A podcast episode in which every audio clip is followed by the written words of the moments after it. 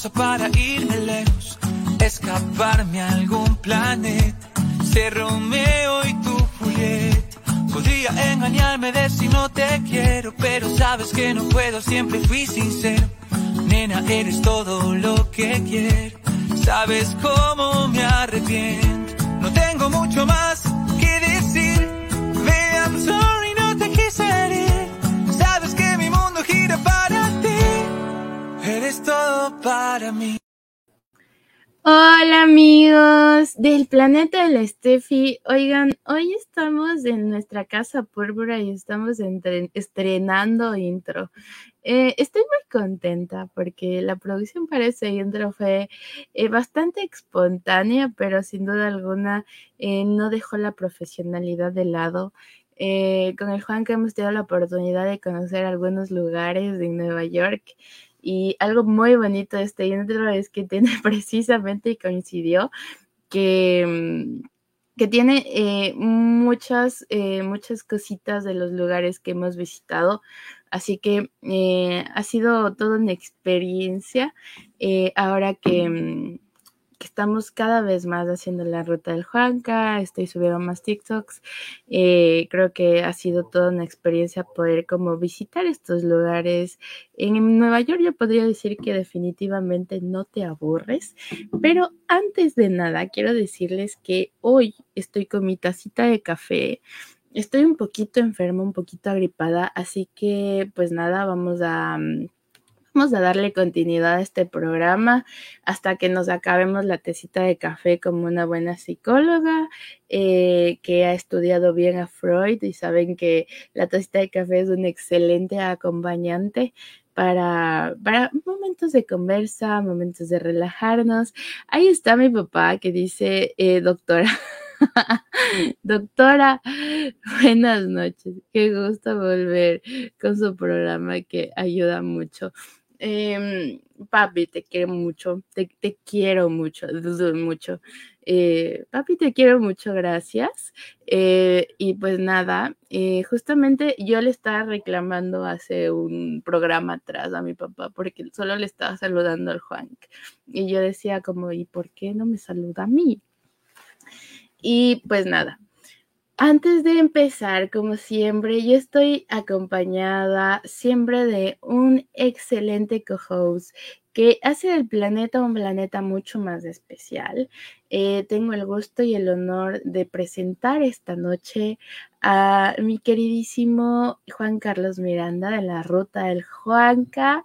Bienvenido, Juanca. Hola, hola, hola chicos, qué chévere, estamos muy felices. Angie, primero, antes que nada, pedirte disculpas por tomarme unos minutitos de tu programa porque estábamos entretenidos con un gran artista. Sabes que, sabes que muchas, muchas veces me han dicho, me voy a conectar a la hora y siempre terminamos, terminamos comenzando minutitos unos antes, minutitos después. después. siempre terminamos cansando unos minutos después. Pero eso no importa porque en realidad estábamos en un programa antes, así que la gente que estaba pendiente del planeta logró creo que identificar que justamente estábamos eh, en otro programa En otro planeta entre- en- estábamos. estábamos en otro planeta entrevistando a un increíble artista y pues se preguntarán por qué lunes y por qué la otra la anterior semana fue en domingo.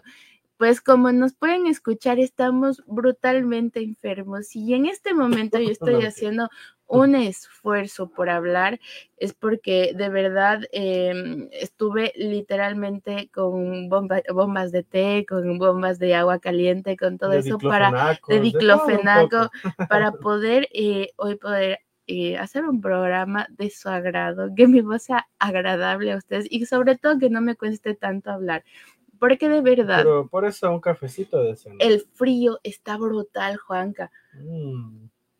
Y No, como yo le decía café. el otro día, el otro día yo le decía al Juanca, Juanca, em, ¿quieres café para el programa? Porque para mí el café es algo si muy no- simbólico cuando, cuando estoy, cuando estoy en terapia. Y para mí esto es terapéutico, hacer el planeta es terapéutico. Y el Juanca me respondió que no. Y en mitad del programa se atoró con una tos brutal. Y me, no sé, me, dio como el, salto, el brinco aquí de la venita que aún, de las arrugas que aún no tengo. y te acabaste no te, no te atoras en ningún programa, pero justo el mío, me dijo así, pero Y te, te atoraste en mi programa y te acabaste y miren, mi ahora ya me dio a mí para Entonces, que no le Hoy, hoy no le pregunté, hoy le dije, Juanca, está tu café ahí, prepáratelo, este es mi café y pues nada. Oigan, hoy tenemos un programa muy importante y muy especial. Eh, lo he venido trabajando ya hace eh, mucho tiempo atrás. Eh, he hablado mm, en varios programas, no solamente en Ruta York, he hablado de este tema. Y es un tema que abre muchas aristas, abre muchos subtemas, pero realmente hoy vamos a hablar como de varios puntos que se toma dentro del el duelo. Hoy vamos a estar hablando del duelo. ¿Qué pasa cuando tú pierdes a alguien? ¿Cómo funciona ese proceso? Porque de verdad es un proceso bastante complicado, bastante doloroso, pero sin duda alguna nadie se salva de vivirlo. Entonces, vamos a estar hablando qué es exactamente el duelo, eh, cómo podemos enfrentarlo de una mejor manera y también vamos a estar hablando de lo que es un duelo migratorio.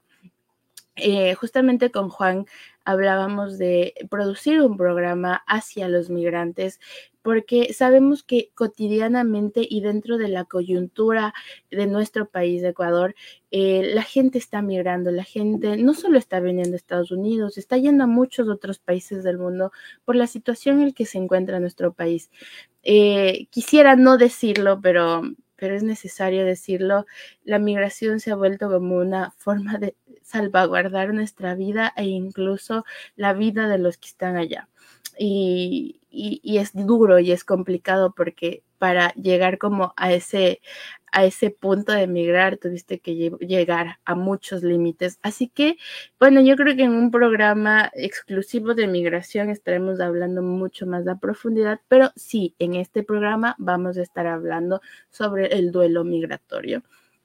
Eh, pero eh, vamos a tener al Juanca porque algo que no me gusta es cuando el Juanca se va porque yo entré en ansiedad. quiero dejar que siento que estoy siento que yo estoy hablando el planeta del, del Juanca y la Estefi. No, no después me No, pero me, me gusta cuando ves la introducción porque es como que quiero, o sea, yo también quiero aprender de, de ti, ¿no? Del duelo sí, pero siento que estoy hablando sola y la verdad como yo, no sé si alguna vez les conté, pero yo no he hecho un programa sola, sola, así de, de que me sienta aquí y hablo con todo el mundo. Siempre busco como tener interacción dentro de mis programas. Aquí estamos listos para interactuar. Bueno, antes de empezar, Angie, quiero enviar un saludo a Paul Suárez que está conectado, un gran amigo que tiene Ecuadorian Shake, el famoso ponche frío de Ambato, riquísimo. Así, el que no ha probado este delicioso ponche en la Mariana de Jesús o se ha ido a un vato y ha probado este ponche tan delicioso, les invitamos. Este fue un pequeño, es una pequeña pausa publicitaria eh, y no duden de probar este ponche que debe ser sin duda alguno eh, riquísimo, si lo recomiendo el Juanca es porque es bueno. Así que, eh, bueno, volviendo un poco al tema. El, like antes de sí. Vamos a con, la ruta like. Yo siempre, siempre, a mí siempre se me salta la vena cuando tú me pausas. Como, ok, quiero que estés aquí, pero no me pauses. mejor, mejor le, así está mejor, ¿no? ah, no, te vayas. No, es bromita. Solo queremos interactuar, chicos, los que están conectados. El día de hoy es momento de dar like, compartir y sobre todo, estos temas casi no lo topan en medios, incluso alternativos como son eh, los podcasts o los videos eh, radio. Claro. Entonces, eh, hoy es el momento, chicos. Compartan y hablemos de este tema, el duelo. Hablar de duelo yo creo que es eh, precisamente hablar de, de, lo que implica ser un ser humano. Yo creo que es parte del pastel, es parte de, vivir y hablar de duelo se traduce a hablar de una pérdida, ¿ok? Es lo más sencillo que, de lo más sencillo que lo podemos comprender. Y si, si bien es cierto, dentro de, de nosotros cuando crecemos vamos a tener duelos, voy a irme a lo teórico por ahora, vamos a tener dos tipos de duelo, el normativo y el paranormativo. El duelo normativo es todo aquel que se clasifica dentro de lo normal. Pérdidas que vas, eh, que va dentro de tu proceso de vida, eh, en algún punto siendo necesario, cuando tú vas creciendo, vas perdiendo, por ejemplo, el primer duelo que nos enfrentamos cuando somos bebés es cuando nos quitan el seno de la mamá o nos quitan el tetero. Es el primer duelo y el bebé lo siente, por eso tiene un apego tenaz a, la leche materna. Wow, eso no es, Ajá, es el primer duelo al que nos enfrentamos, es un dato súper curioso. Eh, un duelo bastante particular es cuando eh, cambiamos de nuestra infancia a nuestra adolescencia. Por eso nos enfrentamos a la dichosa, al, al a la dichosa edad del burro cuando te, dice tu abuelito, tu mamá, te dicen, estás en la edad del burro. Ahí me decían que de la edad de la cebra, del burro rayado. Ajá, exacto, a mí también me dijeron muchas veces eso. Eh, y precisamente eh, en estos duelos, cuando tú te enfrentas con un adolescente, te encuentras ante estas cosas como eh, estas frases que te dicen como nadie me entiende, estoy en una situación, no sé si te acuerdas de alguna vez cuando eras adolescente, Juanca, era como en una situación de, ¿por qué nadie comprende lo que pasó? Te sentías como en, una melancolía extraña, querías escuchar canciones súper... En mi época yo escuchaba Paramore, Panda, como... Claro, no sé, me sentía triste. El típico momento en que uno se vuelve emo. Ajá, hay un punto en donde sí te, te, vuelves, no sé, bueno, si emo, tendríamos que definir la palabra emo, pero en realidad sería como esta, esta, esta tristeza sí, en que creo que, todos los adolescentes lo ansiedad también te da, un, tipo de ansiedad, y, y, quieres buscar a qué, a dónde pertenecer. Estás en, es como que, ¿quién soy? ahí está la pregunta que te haces tú en ese tiempo. ¿Quién soy y qué quiero ser? Exactamente. Es lo, es lo que sucede en, en ya. Entonces, justamente ahí vamos a hablar. Ese es un duelo normativo, pero un duelo paranormativo es cuando te enfrentas ante pérdidas que no estaban catalogadas como en tu proceso de evolución en la vida. ¿Ok? A ver, a ver, Parte de la evolución de la vida es crecer. inevitablemente vas a perder tu infancia para trasladarte a la adolescencia eso es normativo porque va a estar dentro de tu vida normal. Pero cuando eres niño y de pronto pierdes a tu madre, o cuando eres adolescente y de pronto pierdes a tu novia o a un primo, son duelos paranormativos que no estaban dentro de lo que tú esperabas en tu, en tu vida. Por ejemplo, perder un trabajo no es algo que tú esperas, entonces es un duelo paranormativo. Oye, perder el primer trabajo sí que duele. Ajá, y, y vamos a estar hablando precisamente de todo lo que yo estaba eh, diciéndoles hace un ratito. Mira, antes de avanzar, Paul Suárez nos dice, hallar con quién conversar, quién guíe es lo mejor que puede pasar para crecer fuertes. Ahora, justamente, pero ahora, ya definiéndoles eso, creo que es importante hablar de los distintos, distintos tipos de duelo. Y vámonos a ver con el más doloroso, el más eh, fuerte que nos enfrentamos todos, absolutamente todos. Y si no lo has enfrentado, inevitablemente lo vas a enfrentar, que es la pérdida de un ser querido. Cuando nosotros perdemos a un ser querido, nos enfrentamos a un duelo paranormativo. Eh, no es lo mismo perder a, a un familiar de 95 años que, ya ha vivido toda su vida y que en algún punto a veces se, se vuelve como, pobrecito, ya está sufriendo. Has escuchado estas frases de pobrecito, a veces es mejor que se vaya, porque en realidad ya está sufriendo, ya es el momento. Es como que ya la vida ya, ya te fue llevando como a ese sitio, a, esa, situación. Incluso cuando tú esperas que eso suceda, realmente no estás listo. O sea, es como que estoy, estoy listo, sé que puede pasar, pero cuando sucede, no estabas listo. Realmente es muy complejo ese duelo. Y es, es esa pérdida primero. Y exactamente, nunca vas a estar listo para perder a alguien.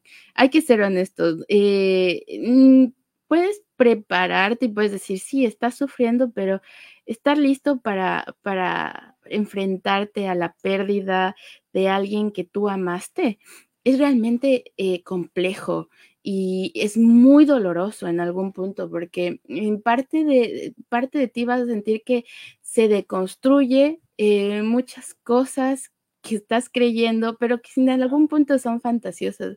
Eh, los adolescentes, por ejemplo, tienden mucho a, a, dar por sentado que la vida está ahí, que la mamá y el papá está ahí y lo normalizas, porque como lo ves en tu vida diaria, pero cuando te enfrentas a adolescentes que han perdido a sus padres, su concepto de vida cambia. Entonces, es complicado y doloroso y es completamente transformador cuando te enfrentas a estas clases de pérdida. Ahora, como te decía, no es lo mismo perder a un abuelito de 95 años, que el otro día te indicaba un TikTok que una abuelita de 95 años soplaba la vela y ella literalmente dijo, bueno, gracias, gracias, pero espero que esta sea la última vez que me canten feliz cumpleaños. Literal lo dijo así. Y tener a tener tú, no sé, 30 años y perder a tu padre que tenía 60. No es lo mismo. Y es complejo porque aún puede sonar que ya, ya eres un adulto responsable a tus 30 años, pero aún sigues teniendo como esta conexión con tu padre, aún lo sigues viendo ahí y tú todavía estás en un proceso de crecimiento. De hecho, yo creo que los padres son una raíz muy fuerte que uno tiene. Y el momento que lo pierdes, wow, es, es, muy difícil explicarlo, pero lo que sí te puedo decir es que tú pasas a tomar el rol de esa persona, de esos padres cuando se van. Eh, y dices, wow, esto haría mi papá y ahora lo estoy haciendo. Claro que sí. Y definitivamente es una parte de sobrellevar el duelo, lo que tú dices. Eh, es una huellita que te deja eh, el, aquel ser que fue tan importante en tu vida, cuando tú empiezas a hacer cosas que, mm, que, que él hacía, eh, cuando empiezas a manifestar em, palabras, a decir sí, cosas que de pronto él lo decía, o hacer como pequeños detallitos que, que papá me enseñó, mamá me enseñó, que ya no están de pronto de alguna otra manera es una forma de, honrar su presencia, incluso de conectarte con ellos. Entonces, Em, bueno, ir a, este proceso de pérdida es bien complejo y como les decía, es bien doloroso, pero sin duda alguna no es menos importante que a veces perder una pareja. Y de hecho está científicamente comprobado en la Universidad de Berkeley, me parece que salió en el 2015 un estudio que decían que perder una pareja en el cerebro de la persona que perdió esa pareja, que rompió esa relación. Es igual de doloroso y se hicieron estudios em, del cerebro, eh, tomografías, donde se veían como eh, los colores del cerebro que pintaban más en sus colores y en el tálamo y en el hipotálamo presentaban ciertos colores que em, son el área del dolor. Entonces, identificaban que las personas tienen bastante dolor cuando pierden una pareja. ¿Por qué? Ustedes se preguntarán por qué. y precisamente... ¿Por qué quiero contarte una, anécdota? Eh, Cuéntamelo, Juan. Mi, mi, hermano, el momento que mi papá falleció, él me decía, oye, yo sufría tanto por mi ex, lloré moco y baba como tres días, tres noches, pero ahora que mi papá falleció, yo no puedo llorar. Eh, eh, puede ser probable que sentí más dolor cuando, o sea, con mucho respeto a mi papá y a lo que siente mi hermano. Claro, claro. Él me dijo, puedes, puedes, puedes creer que sentí muchísimo más dolor cuando perdí a mi ex que cuando mi padre falleció. Es que mira, que es bastante interesante esto, pero, por ejemplo, a veces hay un punto en que la vida te prepara para eso. Y cuando tú inicias una relación, tú no estás preparado para la pérdida de esa relación porque tú creas em, expectativas, creas ilusiones, creas un vínculo, creas un idioma único en esa pareja. La, la costumbre, ¿no? Exacto, pero mira que el crear ese idioma único en la pareja es una cosa bastante, bastante extraordinaria, que solo se da entre las parejas. por ejemplo, hasta en la vista, ¿no? Ajá, por ejemplo, cuando, cuando yo le quedo viendo al Juanca, el Juanca es, te enojaste. Literal. Y es como, no. Pero cuando le alzo la ceja es que sí me enojé. Entonces, pero, pero es un idioma que se va creando con el tiempo cuando tienes a tu pareja. Y precisamente eh, por eso, por estas pérdidas, es que duele a veces más perder a una pareja. No, no digo que, no sea doloroso perder a un ser querido para nada, eh, pero son estos vínculos y sobre todo, como alguna vez decía un profesor en mi universidad, en algún punto sí te prepara la vida para perder a tus padres, porque se habla de eso, o sea, no se habla como quisiéramos que se hable para que te la inteligencia emocional de enfrentarlo. Los años. Ajá, pero se habla de eso.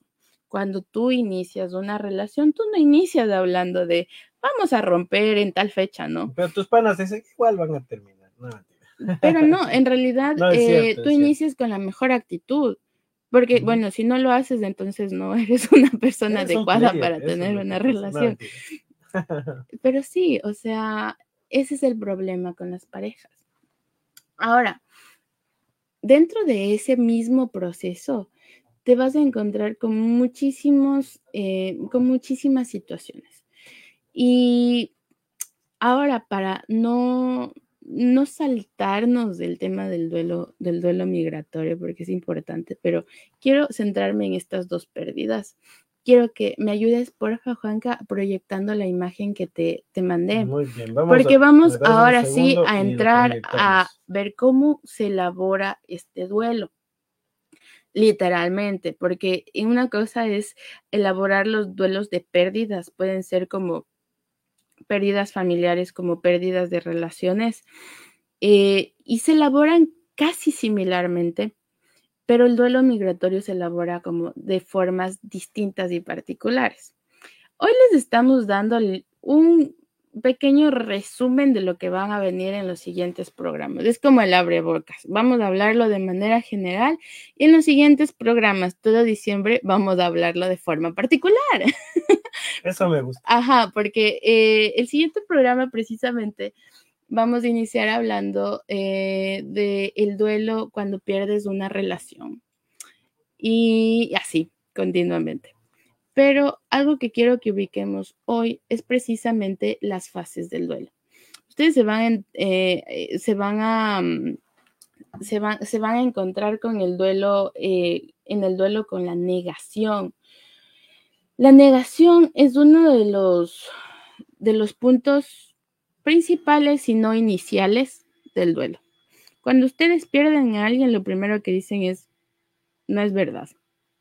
O sea, no es cierto porque no yo es ayer... Verdad, Ajá, no es cierto porque yo ayer estaba hablando con esa persona. O no es cierto porque nuestra relación estaba eh, marchando muy bien solo teníamos pequeños problemas de comunicación que se iban a solucionar. O no es cierto porque en algún punto tenía proyectos con esa persona. Entonces, o planeamos vernos el viernes, o yo o cenaba todos los viernes con mi mamá o con mi papá. Cuando ustedes se enfrentan a la negación, ustedes se van a enfrentar inevitablemente a muchas emociones como es la ira, la frustración. A veces eh, una de las primeras emociones es enfrentarte a un estado de shock. Por eso se quedan como en un estado dubitativo de no, no es verdad, no es verdad. ¿Cómo eh, pudo hacerlo? No, y en realidad el cómo pudo hacerlo se desemboca mucho en la ira en la ira vienen los cómo, los por qué y, bueno, los para qué, eso viene luego, pero los cómo y los por qué se repiten mucho. El cómo me hizo esto. Eh, si fue una pérdida de una relación, te sientes entre el estado de la estafa. Me siento totalmente estafada. Di todo y literal recibí nada. Em, cuando es la pérdida de un familiar, eh, es el, yo le dije que se cuidara, ¿por qué no hizo más de ejercicio? ¿Por qué no se cuidó? eh, por qué no entendía que su ausencia iba a doler mucho. El enojo va a estar muy marcada en, en, la, ira, ¿no? Angie, ¿y, estas etapas vienen por, o sea, digamos, por tiempo? Primero te da la negación, la aceptación, o, o te da todo a la vez, o... Qué buena pregunta. ¿Cómo es la cosa? Qué buena pregunta, y es algo muy importante de hablarlo. La verdad es que estas etapas no son lineales. No es como, bueno, estoy enfrentando la etapa de negación y políticamente correcto es negarlo todo y decir que no voy a aceptar esto. Y ya vendrá la etapa de ira. Mentira. Eh, ustedes pueden ir de la etapa de negación a la etapa de depresión y luego pueden ir a la etapa de ira o luego pueden empezar por la etapa de depresión, luego por la etapa de negación. Este solamente es como o sea, ustedes cuando lean las etapas del duelo siempre van a empezar por la negación, pero yo les puedo decir desde mi experiencia profesional que no siempre empieza así y que en realidad, eh, como yo siempre digo, cada persona es un planeta y cada planeta eh, representa y presenta su realidad como, como su historia la ha ido marcando, como en su historia em, se ha ido desarrollando. Entonces, inevitablemente, ustedes van a, enfrentar el duelo según sus herramientas, según lo que ustedes han ido em, adaptando dentro de, su estilo de vida. Entonces, de pronto em, pueden enfrentar eh, el duelo como en etapa de, de depresión al inicio y luego pueden irse a la etapa de aceptación. Angie, esto quiero preguntarte. ¿Cuándo una persona se siente en depresión. Porque, por ejemplo, eh, hay, niveles, creo, ¿no? Comienza la ansiedad, eh, hay, no sé, tal vez sentirte triste por un momento, pero cuando tú dices estoy con depresión.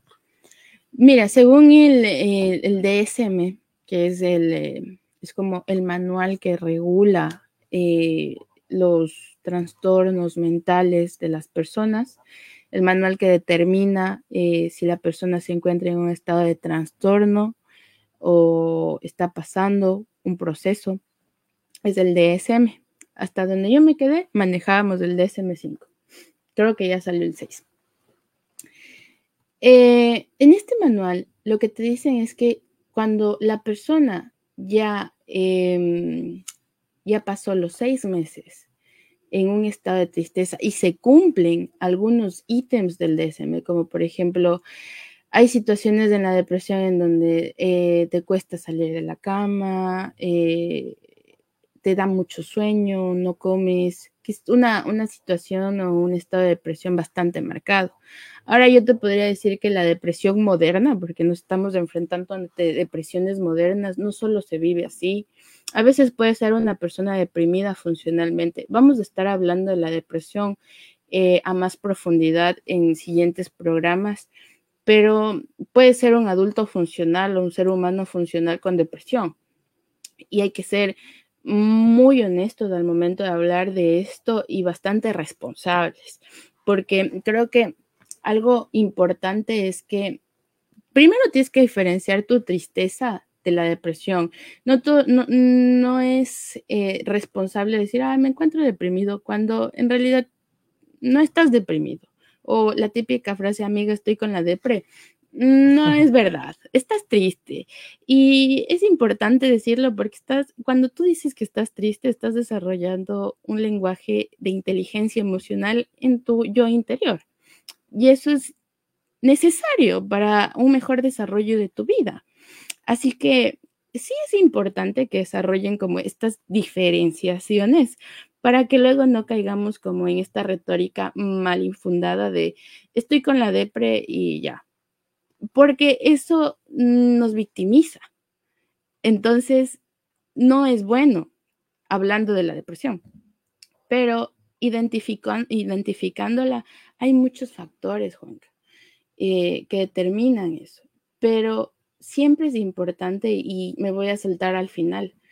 Em, importante que ustedes cuando estén enfrentando esta etapa del duelo y sepan que en un punto ya no lo pueden sobrellevar, vayan donde un profesional.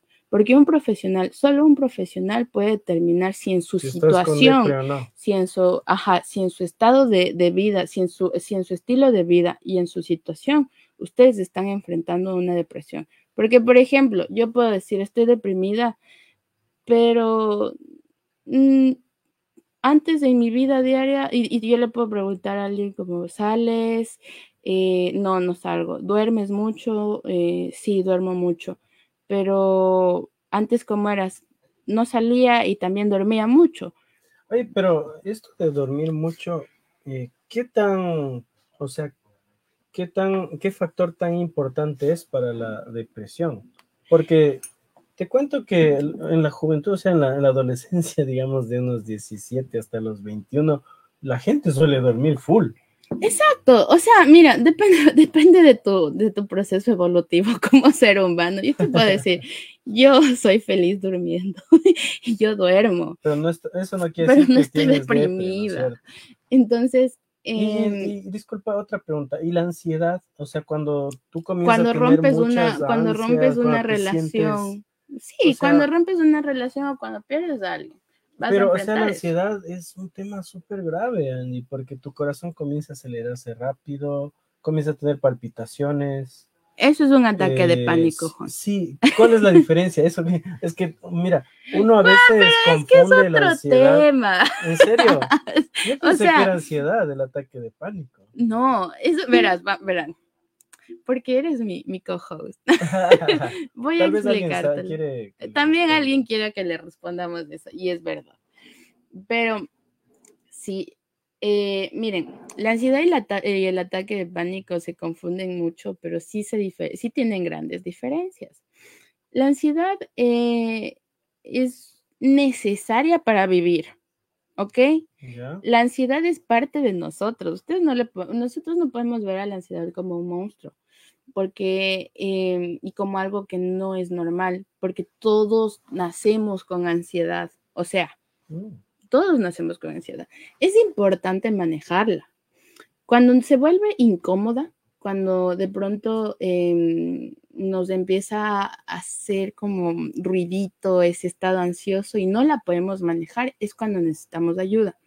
Ahora, un ataque de pánico eh, es una es un conjunto de sintomatologías, como eh, me, me, me late el corazón súper rápido, no puedo respirar, me da taquicardia, me da bradicardia, em, se, puede, eh, se puede presentar incluso con problemas eh, gástricos, em, se pueden presentar con desmayos incluso, em, que en algún punto pueden desembocar el hecho de que vayas a tener, que inevitablemente acudas a un hospital, porque estás sintiendo que te vas a morir, literalmente. Entonces, son diferencias distintas. La ansiedad incluso es necesaria para precautelar tu supervivencia. Por ejemplo, te va a dar ansiedad siempre cuando sientas que estás en riesgo o en peligro.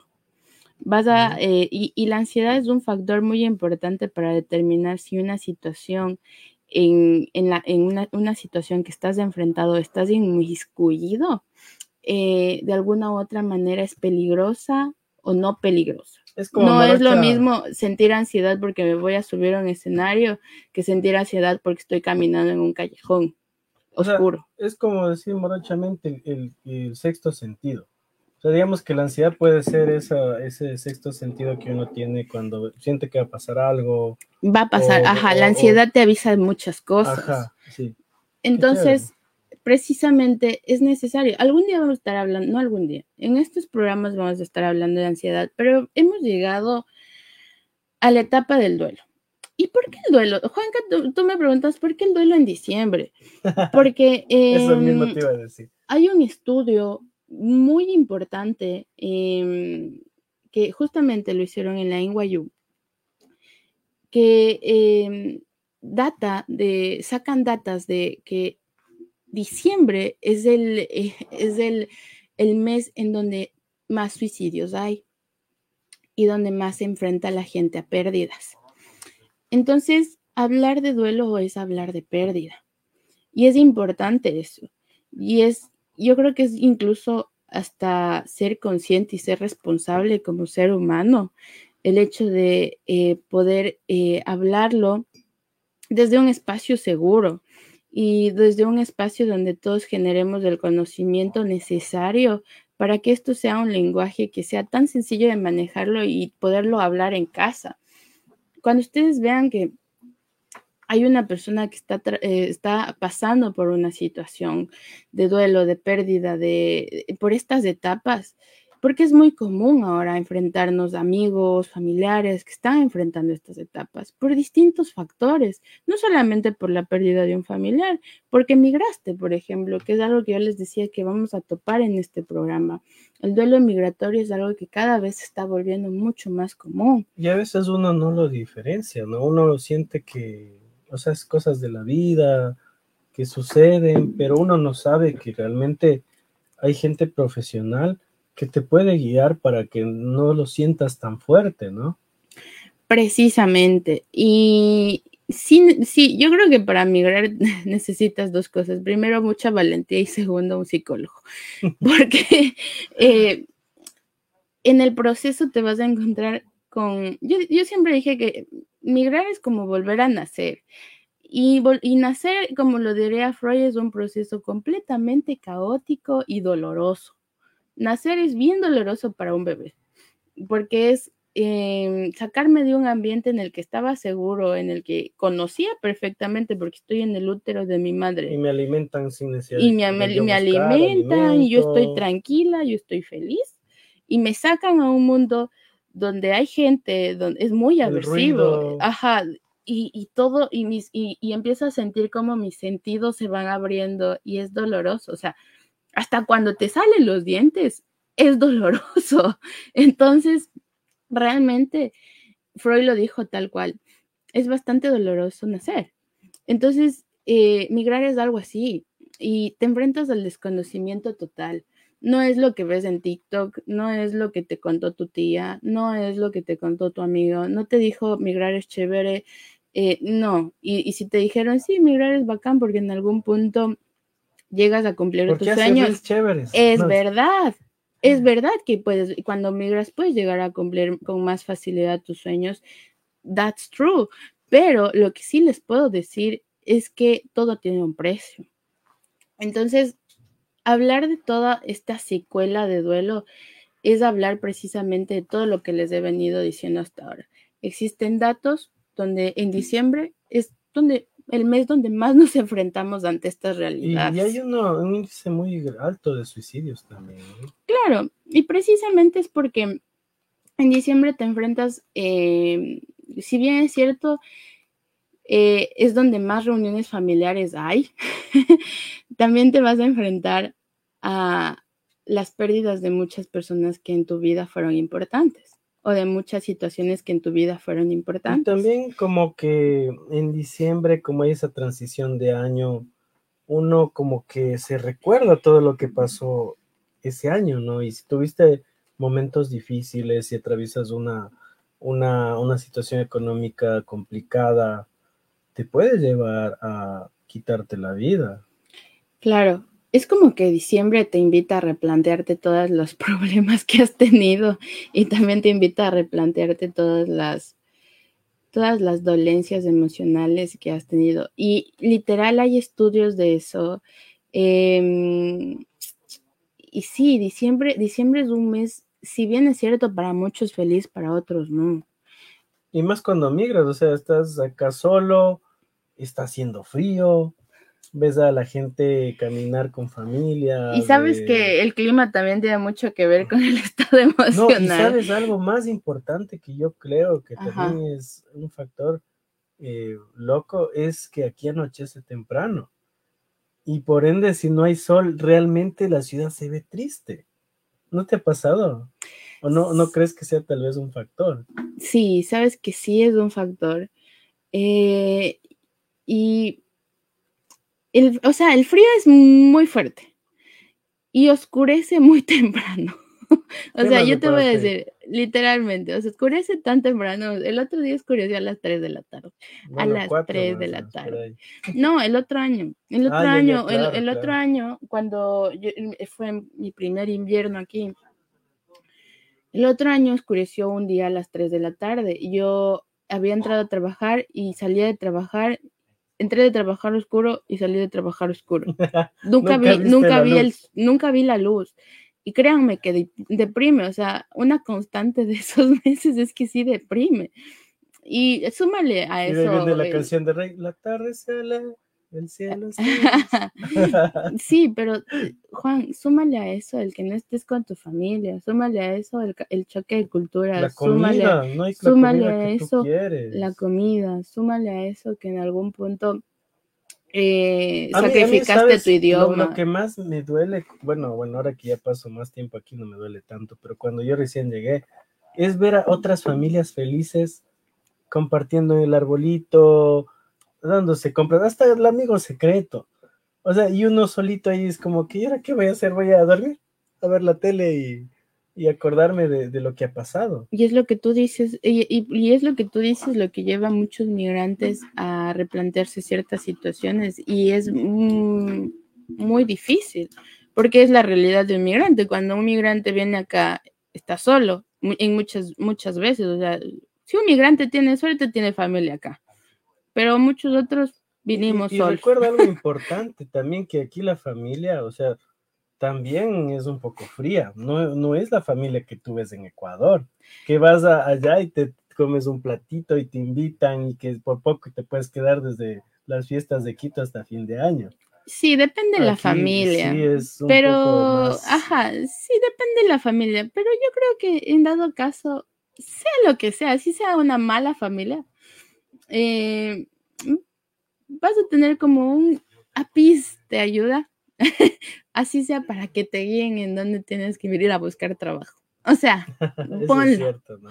Pero cuando vienes solo no lo sabes. Hagamos una pausita para mandar saludos, la gente se está conectando y eso es bonito. Vamos a enviar saludos a Margarita Cañas, a Yuleni Padrino, a Nelly Araujo, Yasmín Graterol y Santi Jaramillo que nos dice, hola chicos, perdón por llegar tarde. Jaja. Hola, Santi. De seguro tú sabes muy bien lo que es un duelo migratorio. Si tienes un poco eh, una anécdota que quieras dejarnos, escríbenos. Y mandar un saludo a Fernando Amancha, que también está conectado, y a toda la gente que en este momento está compartiendo, dándole like. Les invitamos, compartan, porque estos temas son muy importantes, en especial ahora en diciembre, que es un, como dice Angie, es para unos es feliz, para otros triste, pero si escuchamos este programa, capaz y nos ayude. ¿Por qué no? Sí, hablar de duelo no es necesariamente eh, ponernos tristes, es, es necesario para comprender cómo enfrentarlo. Entonces, eh, es importante lo que tú dices, porque de alguna otra manera no, no hablamos de esto y tenemos como un, un sistema bastante inconsciente y no sé hasta qué grado eh, es como que damos la vida por sentado, damos una relación por sentado, damos la estadía de nuestro, en nuestro país por sentado y muchas veces no sabemos lo que va a pasar mañana. Y cuando tú tienes el conocimiento adecuado de cómo enfrentar esto, créanme que es una herramienta poderosa para que en algún punto ustedes puedan identificar cuándo pedir ayuda. Y, y cuándo dar ayuda también. Cuándo brindar ayuda. Claro. Justamente porque no hay nada más precioso que cuando ustedes aprenden y cuando ustedes están dentro de su proceso de crecimiento en espíritu, yo creo mucho en eso, em, empezar a poner en práctica lo que ustedes van internalizando como seres humanos, que va a ser siempre el, ok, aprendí de duelo, ¿cómo lo puedo poner en práctica dentro de mi medio? Y algo es bien bonito cuando ustedes empiezan a ver a su alrededor a sus amigos, a sus compañeros de trabajo, a sus mismos familiares, porque créanme que uno, si no es varios de esas personas que están en su propio círculo, están pasando por eso. Claro. Así que... Incluso puedes ver a esa persona feliz y no te imaginas que está pasando algún problema, ¿no? Claro, porque es que eh, es como entiendes la felicidad, Juanca. O sea, al final del día es como como, como incluso das por sentado la felicidad. O sea, si tú te das cuenta, hay personas que su carácter es ser súper cómico, pero tú no sabes en el fondo qué está pasando con. Ajá, qué está pasando con esa persona. Santi nos dice: nunca he oído el término duelo migratorio. Pues, sí, eh, existe. hay mucha gente que no, no, no entiende, ni yo sabía hasta que Angie comenzó a hablarlo. Pero te explico, Santi, el duelo migratorio es cuando tú viajas a otro país y te enfrentas a todos los cambios. Es como, como dice Freud, como explicaba Angie, cuando naces, te da miedo todos los cambios, ¿no? Y, y esto sucede acá también. O sea, llegas acá, estás en otra ciudad, otro idioma, el frío, eh, anochece temprano, no hay, mi, no hay por ahí una, una, comida riquísima de mi país y, y, realmente acostumbrarte a eso es muy complicado. Entonces, si tú tienes una experiencia que te ha sucedido en los primeros días al llegar a, a este país o a Estados Unidos otros países que has viajado, ¿cómo te has sentido? Igual a la gente que está conectada, comenten cómo se han sentido cuando han viajado ¿Qué ha sido la experiencia que les ha dejado huella? Seguimos con Angie. Oye, a mí me encanta escucharte hablar porque en algún punto determinado siento que estoy enseñándote bien. Sí, no, Echándome flores yo sola. No, pero, pero en realidad me gusta mucho porque, porque es la forma que tienes para consolidar lo que aprendes cuando tú lo explicas.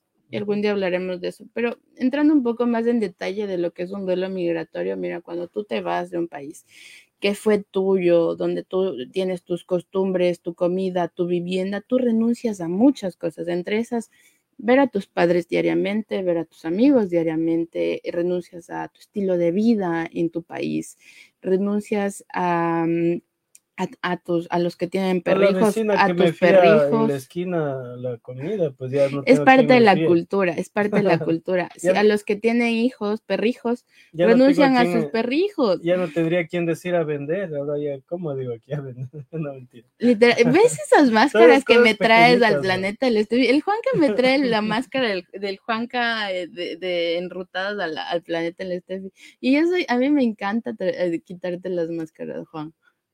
¿Cuál soy ahora? Soy Juan Caserio. No, pero en realidad es súper bacán porque en algún punto eh, el Juanca, yo cuando te conocí, te conocí como un presentador de televisión y medianamente te fui, te fui conociendo en el proceso. Me di cuenta que como muchos también enfrentaste muchos duelos. yo creo que tengo todas las fases del duelo. Y como migrante enfrentaste mucho. Y creo que en tu historia, y yo por esto siempre lo digo y no me cansaré de decirlo, tú debes contar tu historia no desde el lado como jocoso, sino desde el lado humano, desde el lado real, porque creo que se lo debes a las personas que te siguen y deben aprender de tu historia tu historia merece ser contada. En algún punto, me acuerdo cuando tú me contaste eso, yo, yo, yo lo escribí, yo, yo te voy a indicar mi diario, yo escribí tu historia porque me gusta escribir historias. Y tu historia inspira mucho para que muchas personas puedan tener una guía o un mapa de cómo ser un migrante que en el proceso de migrar se enfrenta a un sinnúmero, señores y señores, porque este señor que está enfrente mío se enfrentó a un sinnúmero de pérdidas tras pérdidas tras pérdidas y aún así este señor no se dio por vencido y hoy por hoy está contando una gran historia que solamente se las cuenta y es tan injusto porque solamente se las cuenta a las personas que tiene al lado pero no les cuentas a tus seguidores. Sí, la verdad, yo creo que en un par de programas que hicimos contigo del sofá del Juanca, como que me abría ahí un día y, y, tú me hablabas y yo comencé a soltarte la historia. Y la gente se, conectó full, ¿no? Le, le, gustó. Es que es brutal. Ver ese lado humano del Juanca cuando, cuando pasó sus primeros días de migración. Y sabes algo, incluso ahora, eh, yo le veo, bueno, es que te, veo ya desde el otro lado, eh, que nosotros los latinos que llegamos hace unos 15 años acá a Estados Unidos, no, fue difícil, pero no tanto como lo es ahora. Ahora yo veo que hay muchas cosas complicadas, eh, xenofobia, eh, también hay el mismo latino a veces, es, es raro con otro latino, pero sí, o sea, uno sufre bastante cuando recién llega pero yo creo que cada tiempo tiene también eh, un momento distinto, ¿no? De, duelos, de, cosas que van sucediendo. Eh, eh, es complicado esto del duelo migratorio. Completamente, y tú lo viviste en carne propia, como muchas personas estoy segura que nos están viendo y lo han vivido, y creo que sin duda es un tema que no lo hablan muy comúnmente, pero sí es importante hablarlo y enmarcarlo y no dejarlo de hablar. Eh, el Santi ya nos escribió una historia, mira. El Santi nos dice, bueno, está largo, voy a leerlo mejor. Dice, justo lo que hablaba hace unos días con amigos.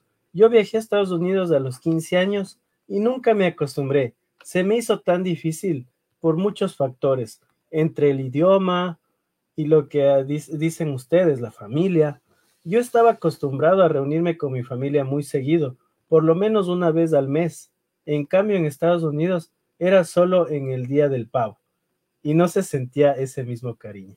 Eso te hablaba yo de que aquí las familias se vuelven un poco frías y a veces no, o sea, eh, yo, yo he vivido aquí ese, esa transición de que mi tío favorito que estaba en Estados Unidos era otro aquí Ahora léelo de abajo porque mereces, mereces tú mismo leer con ese. Y bueno, el Santi nos dice, eh, yo soy testigo de los logros del Juanca y la lucha constante que ha tenido. Es de admirar por todo lo que ha pasado. Juanca me ayudó muchísimo a acoplarme a ese país. Fue parte importante de ese proceso. y, lo er, y, te cuento que lo eres conmigo. Porque entre todo y todo les voy a contar parte de mi historia. Bienvenidos al confesionario. Por favor, hazme un banner, Juan. Ah, Productor, hazme un banner del confesionario. Por, cierto, quiero agradecer a Santi. Gracias, niño, por, por tus lindas palabras. Me toca a mí. No.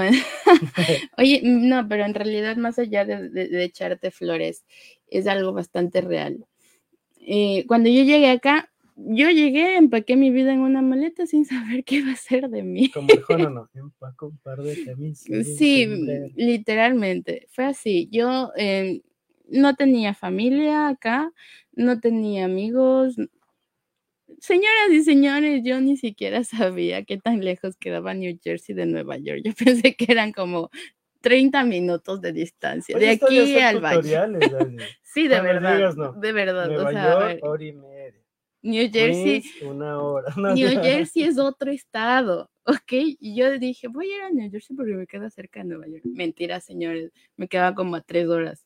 Em, y justamente, yo llegué acá em, y en todos los procesos en los que yo tuve que, que enfrentarme, gracias al cielo, me encontré con un amigo. Ese amigo se llamaba Juan Carlos Miranda. Yo ya me iba a regresar a Ecuador, pero yo solamente había venido de vacaciones. Pero él me dijo, date chance, mira cómo está la cosa acá y listo. Yo me di chance, eh, una de mis metas siempre ha sido como eh, perfeccionar mi inglés, que no es perfecto, y em, quería estudiar inglés aquí. ¿Por qué Nueva York? Porque fue una de las ciudades que siempre me enamoró en las películas. En Mi Pequeño Angelito, en películas de Broadway, en películas de Navidad, yo adoraba Nueva York. No sé, siempre es como que no sé. ¿Y cómo le viste de ver en, en, en, la tele a verlo real? Yo lo había visto.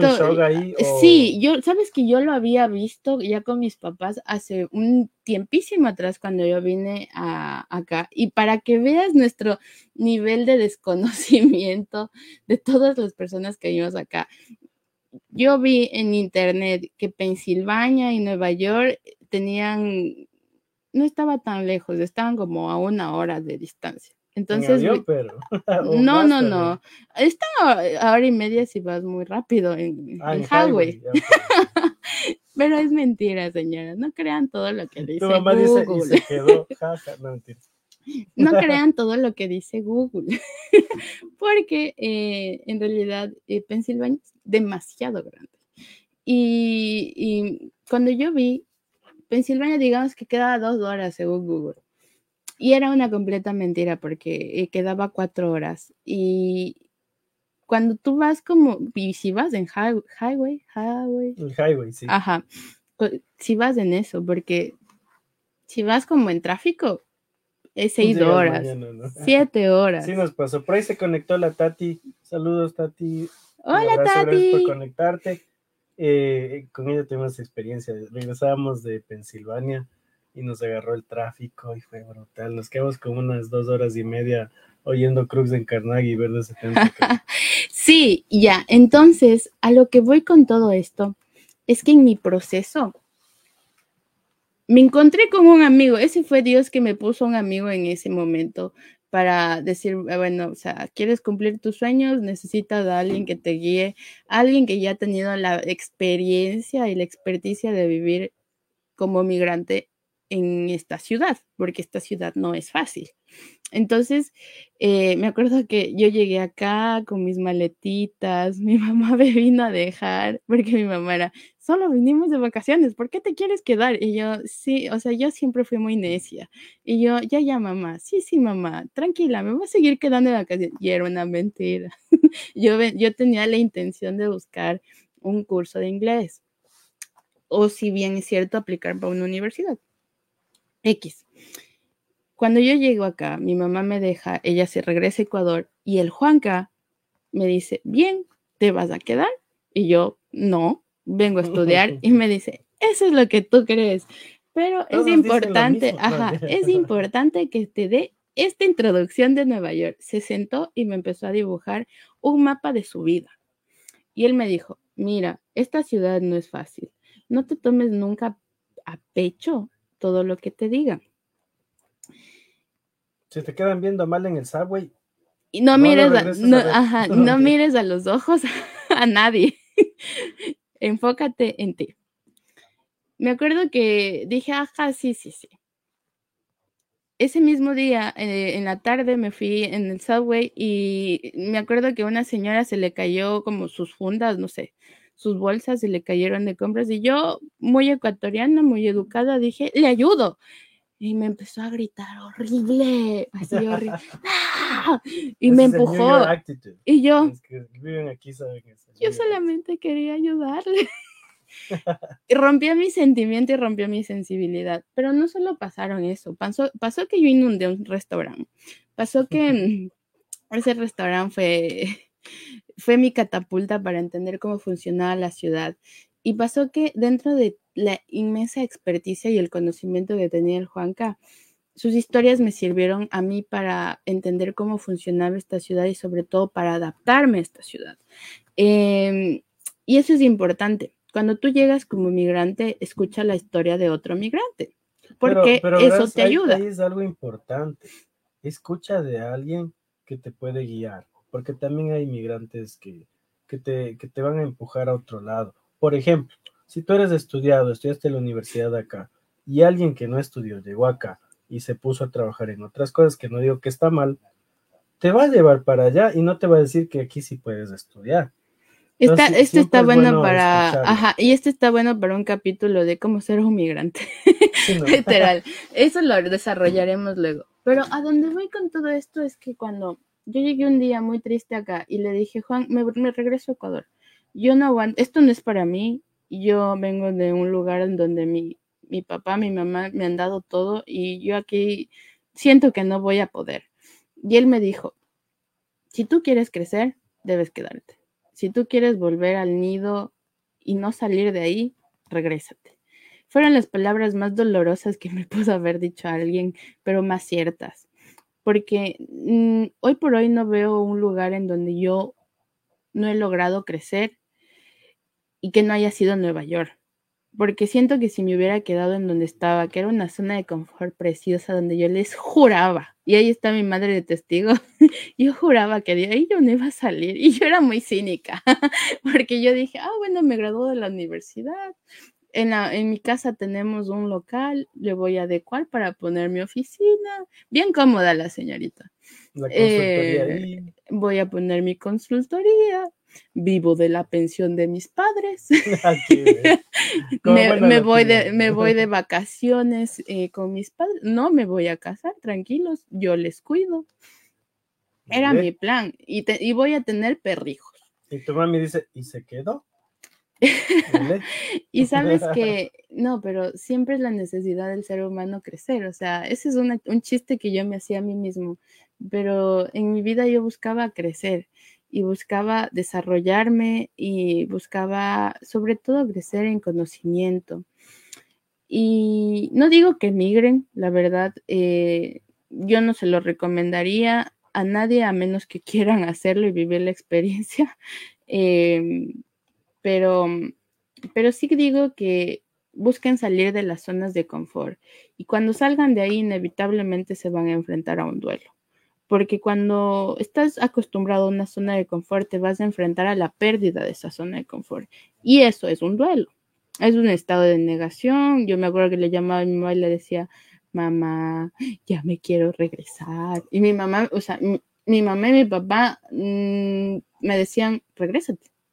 Era bien fácil, o sea, regrésate, porque acá está, ahí está es tu casa, aquí tienes tu cuarto, mijita. Entonces era más doloroso, porque yo estaba en una búsqueda de no saber qué, pero buscaba algo. Y encontré esto. Eh, encontré, encontré, encontré encontré esto. No, encontré, no, encontré otro hogar. Encontré otro hogar y encontré, pero no puedo decir que reemplazó a mi hogar, porque aún me siento, me siento en, aún me siento en falta, en mm. mucha falta. Eh, ah, no voy a llorar, porque soy la terapeuta aquí. sí, pero me siento en muchísima falta eh, de mis perrijos, me siento muchísima falta. Nada va a completar el amor de una familia.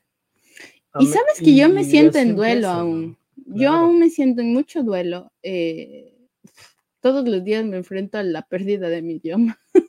Eh, literal, es doloroso no poder comunicarte como quieres, como, como eres. Lo que ha provocado en mí es hacerme muy tímida. Sí, sabes que yo, yo pasé esto mucho tiempo. Yo creo que cuando tenía unos 20 y volví a Ecuador, yo era una persona recontra tímida, incluso hablando mi propio idioma, que era el español, pero me retraí mucho. Me hice una persona muy shy, como dicen aquí, muy tímida. Ya. Y, y me costó bastante volver a tener esa confianza. Porque cuando a ti, cuando tú hablas inglés con otra persona y no sabes muy bien, tú no eres esa persona. No puedes expresar lo que sientes. Entonces sí es complicado. Y el inglés es bien simple, o sea, bien simple en que no, o sea, no tiene tanto adorno como el español. Cuando alguien te dice algo, es muy frío el inglés. Es muy frío. Y entre más entiendo inglés, más me, me desenchufa de lo que siento. Entonces, por ende, lo que me lo que a mí me ha provocado es decir sí, no, ajá, bueno, ok, sí. Everything okay. Everything is good. Eh, y, literal, es como mi retórica todos los días. Y es bien complejo porque yo era bien parlanchina, o sea, me gustaba hablar de muchas cosas. Y cuando no sabes del idioma, te vuelves muy tímido, te retraes, bastante. En mi caso, yo me, me, me he retraído muchísimo. Y, y, es algo que se ha repetido, por ejemplo, en las conversaciones con mis padres, es como, eh, sí, estoy bien, bueno, chao. Pero no es porque esté rara o enojada, es como que todo lo que vivo acá se transpone a las conversaciones que tengo incluso en español. Entonces, sí, yo aún me siento en duelo y, he conocido a personas que viven aquí 15 años y se sienten en duelo y se sienten con la maleta media hecha. Yo conozco gente aquí que vive ya 20 años y todavía está pensando en Ecuador. En, y, lo más triste y que veo, que no sé si es un problema, pero ha invertido muchísimo dinero en Ecuador. Y en hacer a veces sus sucede que cuando regresan, eh, regresan enfermos eh, y ya no pueden disfrutar lo que han hecho toda su vida. Es muy triste ver este tipo de casos, porque han sucedido. Y hay gente que vive todavía pensando en Ecuador y se olvida que está viviendo en Estados Unidos. Pero ¿sabes por qué? Porque no elaboran, no elaboran un duelo adecuado a lo que estás viviendo. O sea, no elaboras el duelo, te quedas en el duelo. ¿Qué pasa? Pasa en pérdidas. ¿Y cuánto tiempo, digamos, te puedes quedar en un duelo? como tú dices, puedes quedarte toda tu vida sin darte cuenta que estás en el duelo, o sea, no, no aceptas que ya estás acá. O sea, es- eh, la negación se queda. Te no- quedas en la negación de sí, pero vine por dos años, que se extendieron a 25, pero en dos me voy. Y no, estás y, vives allá. O sea, vives en Ecuador, es como, y buscas gente de Ecuador aquí, que hasta nos pasa a nosotros hoy Ya- por hoy. Nosotros ya vivimos en una comunidad ecuatoriana. Sí. Es, es bonito para que ya- Es, es, hermoso, a mí, me, a mí me gusta estar en la comunidad ecuatoriana, pero sí como adquirir ya estilos de vida acá para que mi elaboración de, duela, de duelo sea menos doloroso, para adaptarme más acá. La cultura, todo es otra cosa. Por ejemplo, la celebración del Thanksgiving, sinceramente, eh, eso no lo tengo en mi casa, o sea, pero dejar de celebrar eh, la- el tomar la guagua, guagua de pan con la colada morada fue complejo. O sea, yo me acuerdo que le dije, Juan, si no- a si hay colada morada hoy, no te abro la puerta de la Sí, casa. así de no, le- no, mentira.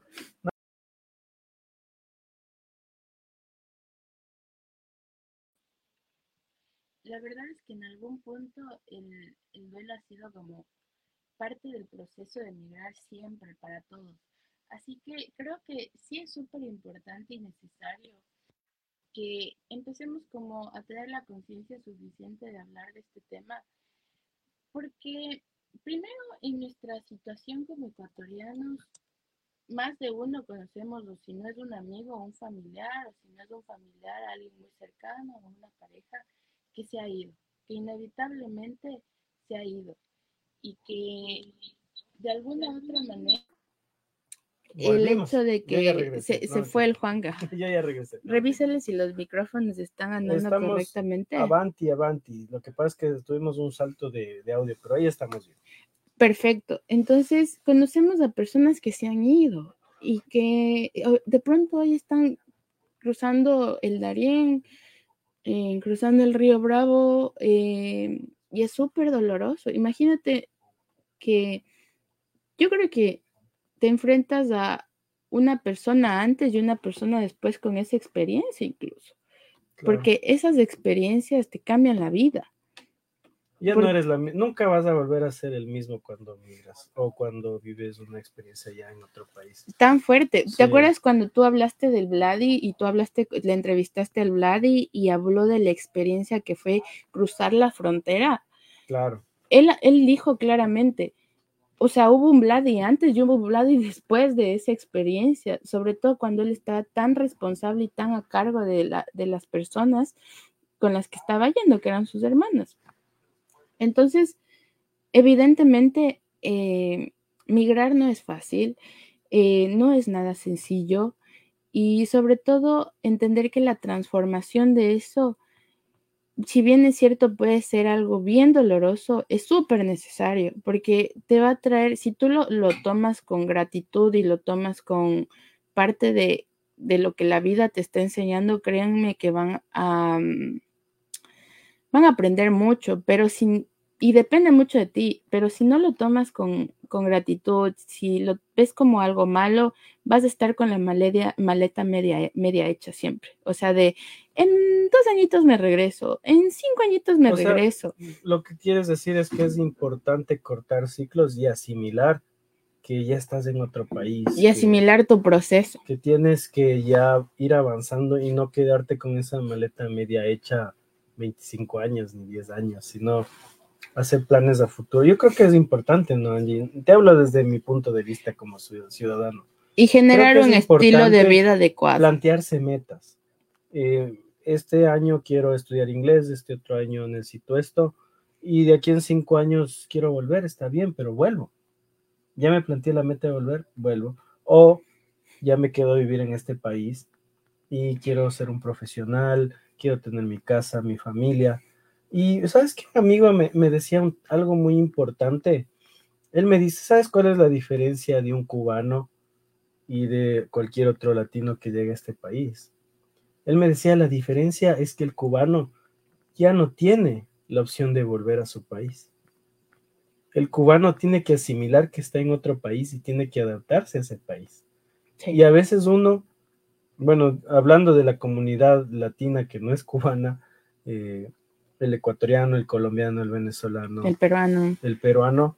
Bueno, no sé si los venezolanos, porque ellos también De van pronto ya no, vuelven. ya no vuelven. pero realmente a veces, eh, hablando como ecuatoriano, uno, uno no, no se desapega totalmente del país, que no está mal, pero sí es- hay que asimilar que estás en otro país, que tienes que aprender su cultura, sus leyes y asimilar que vas a vivir en este país. Y eso creo que a muchos nos falta. Y sobre todo a adaptarte a un estilo de vida diferente, porque a veces tienes dos trabajos, no sales. Conozco a mucha gente que vive siete años de Nueva York, ocho años de Nueva York y no conocen Manhattan y no conocen eh, Lo único que conoce es el trabajo y su casa. Y ya, ¿verdad? eso, eso es Nueva York. Entonces, em, eso te va a llevar a muchos problemas y situaciones complejas en, tus, en cuanto a tu salud mental y emocional. Y eso Oye, te va a Andy, impedir elaborar un duelo Una, una pregunta. migratorio decente. Una pregunta. Si estas personas que trabajan a doble turno, que no tienen un tiempo incluso para ellos, para esparcirse, para distraerse, esta- estamos hablando de que ellos están trabajando así para ocultar ese duelo, para ocultar el sufrimiento que tienen y distraerse trabajando. ¿O qué crees que pueda suceder? Es que puede suceder muchas cosas. Puede ser uno de esos factores, pero otra el hecho de que está, están en ese proceso de duelo que no lo han procesado, en donde tú dices, bueno, en cinco años regreso y como estoy en cinco años regreso, esos cinco años me voy a matar trabajando para reunir el dinero que necesito reunir y vivir bien en mi país. Pero esos cinco años luego se extienden a 10 y luego se extienden a 20 y sigo trabajando. Conozco a gente de 80 años que sigue trabajando doble turno. Ustedes me preguntarán cómo, no lo sé, pero pasa. Sí. Y, y, y es real. Entonces, son situaciones reales y cotidianas a las que nosotros nos enfrentamos. Pero honestamente, como diría Mujica, eso no es ni siquiera vivir. Eso es literal sobrevivir para algo que ni siquiera vas a disfrutar porque estás, estás, estás trabajando duro para construir una casa que ni siquiera la disfrutas tú, Muy sino cierto, que sucede. están botados, o sea, y, y váyanse a Cuenca. y ustedes, yo encontré, Azores. encontré un lugar en Azogues, en Cuenca, en donde hay unas casas hermosas y vacías. Y yo me, y yo pregunté, cuando estaba en Cuenca, pregunté, ¿de quién son estas casas? ¿Y por qué? O sea, no están a la venta, es de gente que está en Estados Unidos. Y son muchas las casas que están así. Y tienen acabados de lujo, y tienen eh, cosas de lujo, tienen parqueaderos, son tipo casas de, Estados Unidos. Y es bastante interesante cómo la gente invierte en algo que no aprovecha, pero a la vez pierde su vida porque toma, voy a dar una frase que Pepe Mujica le dijo. Recuerden que el dinero es tiempo de vida porque ustedes invirtieron su tiempo de vida para conseguir ese dinero. Así que tienen que ser muy inteligentes para saber en qué invierten ese dinero, porque es el tiempo de vida que ustedes están dando a lo que sea que están construyendo o estén comprando. O sea, si ustedes tra- están trabajando por algo, más vale que sea por ese algo que en realidad les haga sentir que les hace vivir. Claro. Así que es importante para elaborar un duelo eso. Entender que más allá de elaborarte unas metas, entender que migrar es inevitablemente enfrentarte a, una, a un duelo. Porque perdiste, perdiste tu, perdiste eh, el lugar en donde vivías, perdiste tu trabajo. Una, eh, uno que es profesional se enfrenta a muchas situaciones acá, como por ejemplo el hecho de que acá ya no es profesional. Entonces, eh, si bien es cierto, hay muchas formas para que seas profesional en este país, pero hoy por hoy, hoy en día, hoy me invento 12 de diciembre de, del 2023, no es 12 de diciembre, pero me invento. No soy profesional aquí, pongo así. Pero la meta es, ¿qué voy a hacer para que eso sea realidad? Sí. Porque me va a ¿Sabes servir. Algo, algo importante que me gustaría eh, decirlo y a la gente que llegue, es que aquí no puedes correr. Mucha gente se da tortazos aquí por correr. Este país es de paciencia. Es de que todo tiene un tiempo. No puede, puede haber gente que un año lo hace, chévere. Pero ya los que no, la constancia, la disciplina es lo que hace que sucedan las cosas. Y, yo creo que es algo muy importante para el que migra acá y tiene una meta, por ejemplo, ser profesional. Es que todo tiene un tiempo. Eh, depende de nosotros cuánto tiempo vamos a invertir en eso. Exactamente. Así que, pues nada, ya cerrando un poco este tema, Juan, porque como te decía, estos son temas realmente largos que se dividen en muchos subtemas. Eh, yo creo que es necesario hablar todo, siquiera dos meses de migración, cómo ser un migrante, cómo, eh, cómo procesar tus etapas de migrante. sí, em, y sí, estas semanas vamos a estar hablando precisamente de lo que es el duelo. La siguiente semana vamos a tener eh, cómo sobrevivir a un duelo de una pérdida física.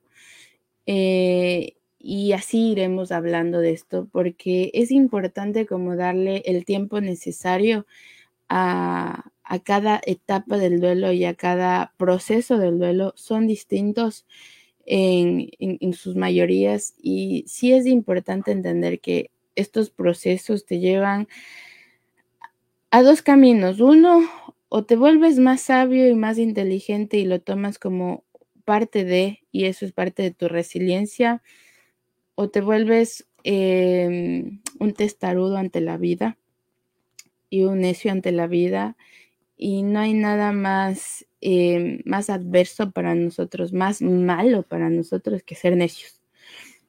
Eh, el dolor te va moldeando y es importante cuando tú vas identificando eso y lo vas trabajando tú mismo. Así que recuerden que las pérdidas son necesarias para aprender. Nada está hecho, nada está dicho. Eh, recuerden aprovechar a las personas que tienen cerca de ustedes. Como tú decías, eh, creen su círculo de apoyo. Creen su círculo de apoyo pero sobre todo que ese apoyo también seas tú. Sé tu propio lugar seguro, porque en algún punto cuando, em, cuando debas pedir ayuda, la primera persona que tiene que ayudarte para pedir ayuda eres tú mismo. O sea, tu círculo de apoyo no es tú para decir, oh, tú necesitas ayuda. Te pueden conocer, te pueden decir, pero tú te puedes poner las mil y un máscaras y pueden decir como, estoy bien, estoy tranquilo, pero muy en el fondo de tu corazón sabes que no. Entonces, creo que la primera persona indicada para ser su propio círculo de apoyo, ser miembro fundamental de ese círculo de apoyo, eres tú mismo, porque vas a dar ese primer paso, decir, eh, quiero ayuda, necesito ayuda, y no es malo pedirla. Yo creo que de hecho te hace mucho más valiente. Así que, antes de cerrar, Juan, yo quiero preguntarte, eh, ¿qué aprendiste hoy? Eh, ¿Qué te llevas de esta, de esta sesión terapéutica podcaster? Oye, chévere, ¿no? Venir de invitado y tener sesión terapéutica, eso me gusta. No, o sea, yo digo, lo importante siempre cuando uno está en duelo, eh, en especial en la parte migratoria y luego ya hablaremos del otro tipo, es asimilar que uno está pasando este problema y buscar ayuda profesional, porque a veces uno piensa que el psicólogo eh, tiene que irse cuando uno está loco, digamos, ¿no? Pero no es así. Un psicólogo es como un dentista, es como un médico de cabecera, donde tú tienes que hablar con esa persona y, y escuchar, ¿no? A veces yo creo que uno quiere hablar y ser escuchado, que es algo muy importante cuando uno migra y lo más importante que aprendí de, lo que nos, acabas de decir es que también eh, uno tiene que, reflexionar, de cuidarse, eh, hacer su propia red de apoyo y escuchar de las personas que están aquí y que pueden guiarte, pero también tener cuidado de otras personas. Eso creería yo. Eh, hay muchos estados de que aprendí hoy de, de la parte de, del duelo, como la ira, como la depresión, la negociación, la aceptación, que la verdad eh, uno no lo, no lo sabe, pero ya aprendiendo estas, estas pequeñas cositas, uno puede ir dirigiendo a una ayuda profesional de una mejor manera, Angie. Claro que sí, eh, estoy muy contenta de verdad por este episodio. Eh, les decía que íbamos a hacer sobre duelo ante la pérdida de un ser querido. Mentira, vamos a hablar de duelo migratorio, justamente porque es importante hablarlo de duelo migratorio. Eh, y porque hay una comunidad inmensa, sobre todo de, lo, todo de todo lo que está pasando hoy por hoy. Así que vamos a seguir hablando de, más allá de duelo migratorio, de cómo es migrar eh, y todo lo que implica en este mes de diciembre y en febrero hablaremos sobre corazones rotos. O sea, tú, haces todo lo opuesto. Vamos a hablar del amor, sí, del corazón roto. Pero ¿por qué es que ya el amor, el amor, el, el amor es, es, eso ya viene por añadidura, pero es importante ser responsables con lo que es complejo. Es cierto. no, eh, pues nada, les mando un fuertísimo abrazo. Espero que este episodio eh, les haya gustado y sobre todo que nada, les haya enseñado en gran parte al conocimiento de la importancia que es hablar de esto, ¿ok? Y sí hay cosas que se quedan un poquito sueltas, pero que las vamos a seguir retomando en estos siguientes episodios. Les mando un fuertísimo abrazo. Mi nombre es Angie Estefanía del Planeta La Steffi. Gracias, queridísimo Juanga, por acompañarme. Gracias a todos los que se conectaron. No se olviden de, dar like, así de, suscribirse. no, se olviden, no se olviden de seguirnos, de dar like, de escuchar en podcast. Este, ah, qué bonito. Mira, te dijeron estrellitas. ¿sabes que ahorita StreamYard está súper interactivo.